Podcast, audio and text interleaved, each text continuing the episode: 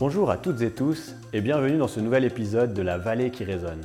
Un épisode un peu particulier puisque nous sommes en compagnie de Marc Muller, un écologiste engagé et animateur de Mission Possible sur la RTS. Attaché à notre région depuis son enfance et ses journées de ski à Zinal, Marc revient chez nous pour sensibiliser la population à la transition écologique. Sans plus tarder, je vous propose de partir à sa rencontre.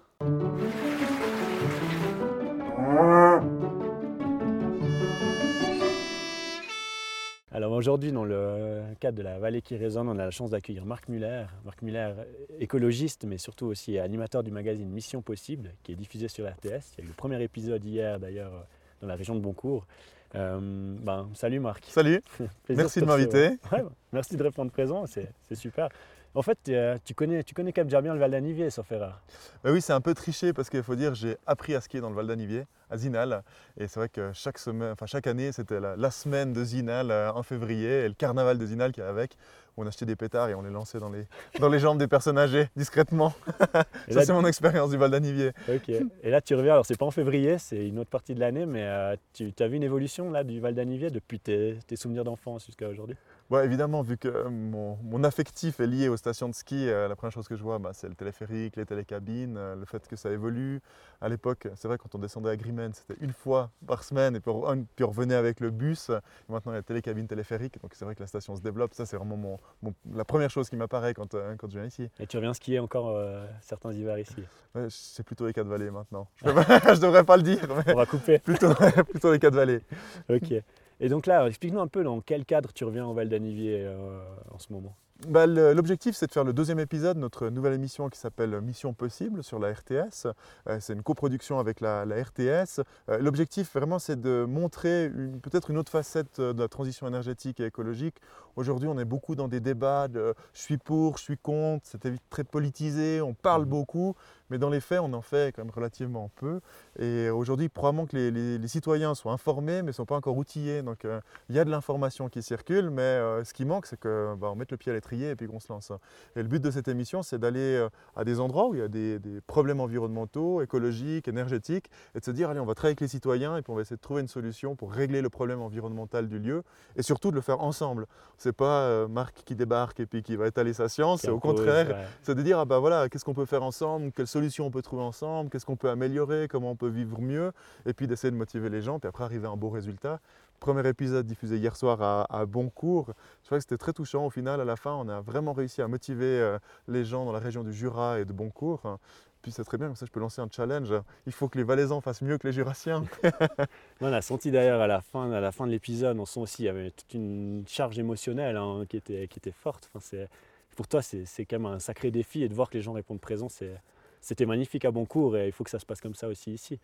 Oui, et souvent dans les milieux de l'environnement, on a un discours qui est un peu pessimiste. C'est-à-dire on se dit Ah ben voilà, il n'y a rien qui bouge, la politique ça bouge pas, il se passe rien. Puis il y a même des gens qui sont quasiment dépressifs par rapport aux questions environnementales, en voyant l'ampleur de ce qui est devant nous, les problèmes qu'il va y avoir et la, lenteur du, changement. Euh, cet élan de tristesse qui est vraiment dommage. Et là, tout d'un coup, de faire un épisode et de voir qu'on arrive vraiment à générer l'inverse, c'est un élan de solidarité, de bien-être, d'envie, de rire, de sourire.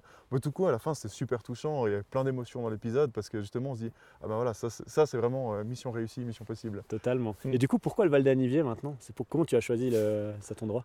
Bah, Parce qu'il se pose beaucoup de questions sur l'avenir du tourisme, particulièrement en milieu alpin. Comme on l'a vu hier, c'est une partie de ce qu'on montre dans, dans l'épisode. On était avec un climatologue qui nous explique les changements ici, changement de neige, mais changement de pluviométrie, euh, changement dans la faune, changement dans la flore, changement dans la forêt.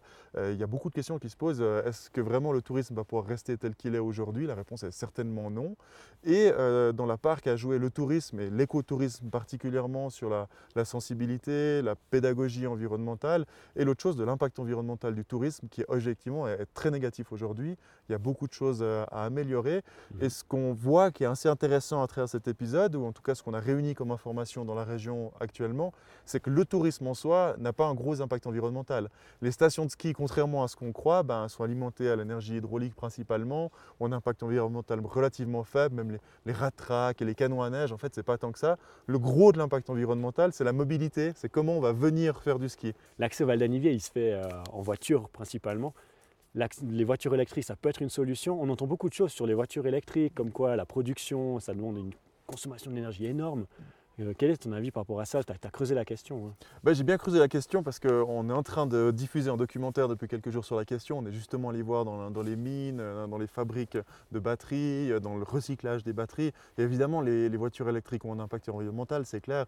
Mais la question, c'est quel est l'impact environnemental des voitures électriques par rapport aux voitures essence?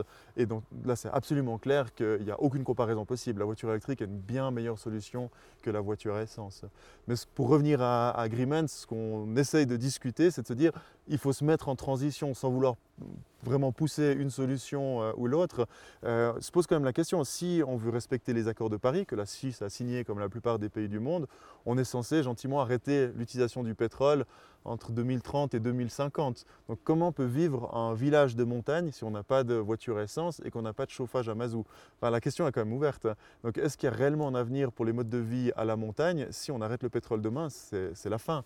Donc euh, mhm. comment on arrive à se préparer à cette transition, se préparer le plus vite possible Et ça passe certainement par une modification de la mobilité, euh, plus de voitures électriques certainement, peut-être moins de voitures en général, de la mobilité douce. Et c'est pour ça qu'on a fait un petit challenge euh, hier, de se dire bah, essayons des voitures électriques, mais essayons aussi des, vélos électriques. J'ai fait le challenge contre des voitures électriques. et eh ben, je suis arrivé exactement à la même vitesse en haut avec un vélo électrique 45 km à l'heure qu'une voiture électrique, parce qu'on on monte vite avec un vélo électrique. La voiture va un peu plus vite dans les lignes droites, mais euh, avec les bouchons, les travaux qu'il y a maintenant et les feux rouges, où là on passe devant avec le vélo. En fait, il y en a rarement autant. il y en a rarement autant. Mais encore, en gros, j'ai mis 40 minutes pour monter de Pissière et j'ai consommé 10 euh, fois moins d'énergie qu'une voiture électrique avec un vélo électrique. Et tu as pu brûler des calories en plus. Et j'ai pu brûler et travailler mon corps de rêve. Magnifique. Exactement. Ok. Tout ça, c'est surtout pour euh, se poser les bonnes questions, se mettre en mouvement, chercher des solutions. Bien sûr, moi, je n'ai pas hein, les solutions à, tout. C'est aux gens de trouver les solutions qui leur conviennent et c'est aux gens d'essayer de chercher des solutions, justement se mettre en transition. Et c'est eux qui trouveront la solution tout seuls. Hein. Pour revenir sur le but de ton projet, euh, c'est de mobiliser les gens derrière un, objectif et vraiment pour les sensibiliser à cette transition énergétique.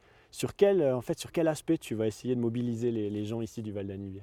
Les, deux gros postes euh, d'impact climat, en tout cas, et vu qu'ici on est vraiment lié au climat, avec la fonte des glaciers, les problèmes hydrologiques, euh, c'est vraiment la mobilité euh, et le chauffage au mazout, c'est les, deux postes principaux. Et là, on va s'occuper d'énergie solaire, comment on peut faire de l'électricité qui permet aussi de chauffer des bâtiments ou, faire avancer des voitures électriques ou des vélos électriques. On va essayer de lier les deux. Donc on, va faire des travaux dans le village avec la commune, avec l'office du tourisme et les entreprises de la région pour essayer de faire une belle toiture euh, solaire avec des tuiles très modernes qui ressemblent à des ardoises en pierre comme deux gouttes d'eau. Actuellement, il y a des, tuiles solaires qui sont fantastiques. C'est aussi du savoir-faire suisse, des startups suisses qui sont là derrière. Mettre des bornes pour les voitures électriques, mettre des, panneaux d'affichage justement pour renseigner les gens sur leur mobilité. Mhm. Aussi, pas oublier la mobilité à vélo et les transports publics. Hein, Ce n'est pas que la voiture électrique. Et puis avoir un espèce d'éco-point au centre du village de Grimens où on aura de l'énergie solaire, des bornes pour voitures électriques, des explications.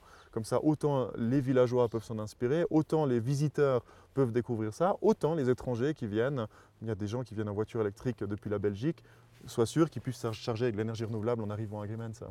Excellent. Et si je suis ta réflexion, c'est que ça aurait directement un impact pour le tourisme. C'est-à-dire que le tourisme se renouvellerait et en plus, ça pourrait être aussi un, un atout d'attraction pour, des visiteurs. Ah, c'est pour ça que l'Office du tourisme, euh, elle est à fond dans le projet, parce qu'elle se dit tout de suite, euh, il y a vraiment des opportunités de tourisme. Ce n'est pas juste une histoire de dire, ah, tu as telle voiture, tu as telle voiture, ou voilà ton impact. C'est surtout de dire, il faut réinventer le, tourisme autour des changements climatiques, qui sont un vrai thème. Et ce qui est fantastique dans la région, ce qui est triste pour la région, mais fantastique comme opportunité, c'est que les changements climatiques sont très, très visibles ici.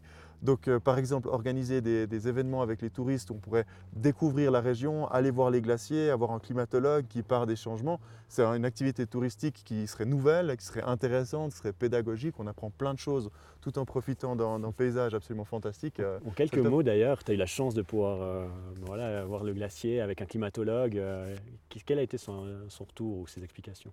Bah, Lui, c'est quelqu'un, Tristan, le climatologue qu'on a invité pour la mission, c'est quelqu'un qui est vraiment spécialisé sur les enjeux de la montagne, donc les changements hydrologiques, climatiques, météo, vraiment de, de la région spécifique. Donc il connaît très très bien chaque vallée, c'est vraiment ce qui affecte les vallées. Et ce qui était intéressant, c'était de le, mettre en relation avec des gens du tourisme, ici, les gens des remontées mécaniques, de, l'office du tourisme, des gens des hôtels, qui pouvaient échanger avec lui. Et effectivement, on voit que certaines personnes sont très bien outillées, très bien informées, et d'autres lui posaient des questions, disaient, ah, mais est-ce que c'est vraiment vrai? Est-ce que c'est est -ce normal? Est-ce que c'est naturel? Quelle est la part de l'humain? À quoi est-ce qu'on peut s'attendre Nous aussi, on vit de tout ça. Qu'est-ce que vous pensez de la suite? Et ces échanges sont très sympas, ils sont vraiment nourris et ça permet à chacun de progresser parce qu'on a un vrai professionnel qui a étudié la question, on a des vrais professionnels qui travaillent du tourisme et c'est vraiment intéressant de les faire échanger sur ces thématiques. Hein. Et il y a encore des vrais climato-sceptiques alors alors, ils ne se sont pas affichés fièrement euh, hier, mais évidemment, il y a encore des gens qui ont des doutes. Hein. Euh, sur le constat, aujourd'hui, c'est clair qu'on n'a plus tellement de doutes. Enfin, le, barrage, le, glacier de Moiry a reculé de presque un kilomètre euh, voilà, en, 100 ans, donc ça se voit très clairement, ça s'accélère. Puis après, sur la part, justement, la, responsabilité de l'homme, là, il y a encore quelques personnes qui ont des doutes. Je crois qu'il n'y a plus de doutes scientifiques du tout aujourd'hui, mais il y a des gens qui ont des doutes et c'est important de surtout pas dire non, moi je sais, toi tu sais pas, j'ai raison, mais au contraire d'engager un dialogue comment est-ce qu'on le sait, euh, qui l'a prouvé, euh, d'où viennent ces études, d'où viennent ces chiffres, comment on mesure tout ça, euh, et d'avoir un, vrai discours basé sur les faits, un échange basé sur les faits, et pas que faire de la politique à dire j'ai raison, toi t'as tort. Hein. Et c'est le rôle de ton émission, parce que si on a vu l'émission d'hier, ben, finalement avec la forêt et le Bostrich, et puis finalement ces années de sécheresse, il y a eu un impact direct et beaucoup plus rapide que ce qui avait été prévu, en tout cas imaginé par des, par des scientifiques, et on voit qu'en fait c'est le même, exactement le même principe avec le glacier. Oui, alors l'épisode d'hier qui traitait euh, de la forêt de Boncourt, donc euh, à certaines zones de forêt, il y a jusqu'à 95% des arbres qui sont morts. Donc quand on va là-bas, on se dit mais c'est enfin, Walking Dead, mm. il y a tout qui est mort, les arbres sur tronc comme ça, qui n'ont plus de feuilles, tout est, tout est mort. Dû euh, aux modifications climatiques, ça c'est absolument clair, dû aux sécheresses, le fait plus chaud, moins d'eau, et ce qui laisse la possibilité à certains parasites comme le bostrich de venir. Donc ça c'est vraiment ce qui, va se passer dans les forêts de plaine partout en Suisse. Et les gens sur place, les forestiers qui ont des scénarios de réchauffement climatique, attendaient ce genre d'événement brutal, violent aux alentours de 2050 et ça a commencé en 2017-2018. Donc là on voit que c'est déjà maintenant. Et euh, un forestier bûcheron euh, qui entretient euh, sa forêt depuis 30 ans, c'est sa forêt, c'est son âme, c'est son cœur, sa forêt. Puis tout d'un coup tout est mort, ben, vous voyez comme il est, comme il est dépité. Et l'industrie du bois s'est complètement effondrée là-bas derrière. Donc il y a des milliers d'emplois qui vont, qui vont complètement évoluer ou disparaître. Mhm. Le prix du bois s'est complètement effondré. Des gens qui ont des, des, chaudières à bois sur place, qui ils ont, un système de chauffage à bois flambant neuf à bon cours, bah, ils vont se dire bon, ben, on va l'alimenter avec quel bois? Enfin, Il y a quand même beaucoup de questions euh, derrière.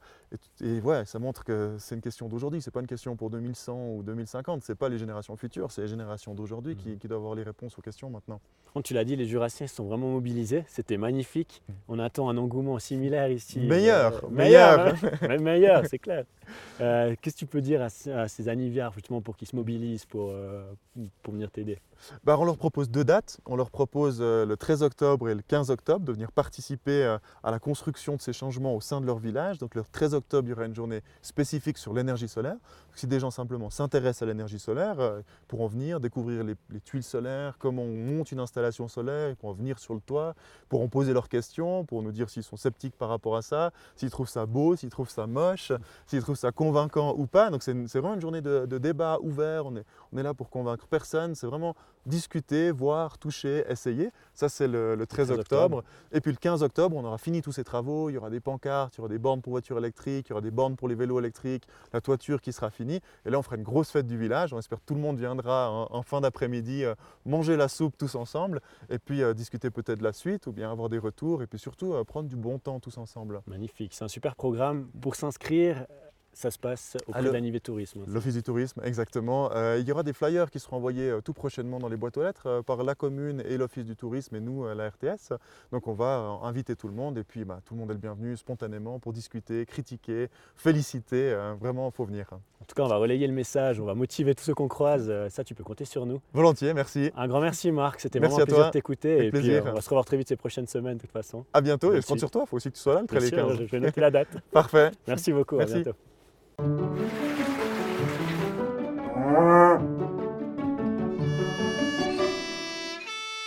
Voilà, un tout grand merci à Marc pour cette superbe initiative. Comme on l'a dit, on compte sur vous tous pour jouer le jeu et venir lui donner un coup de main le mardi 13 octobre à Agreements. Ou alors, simplement partager le verre de l'amitié le jeudi 15 octobre. Plus d'informations arriveront sous peu. Restez connectés, à bientôt, bye bye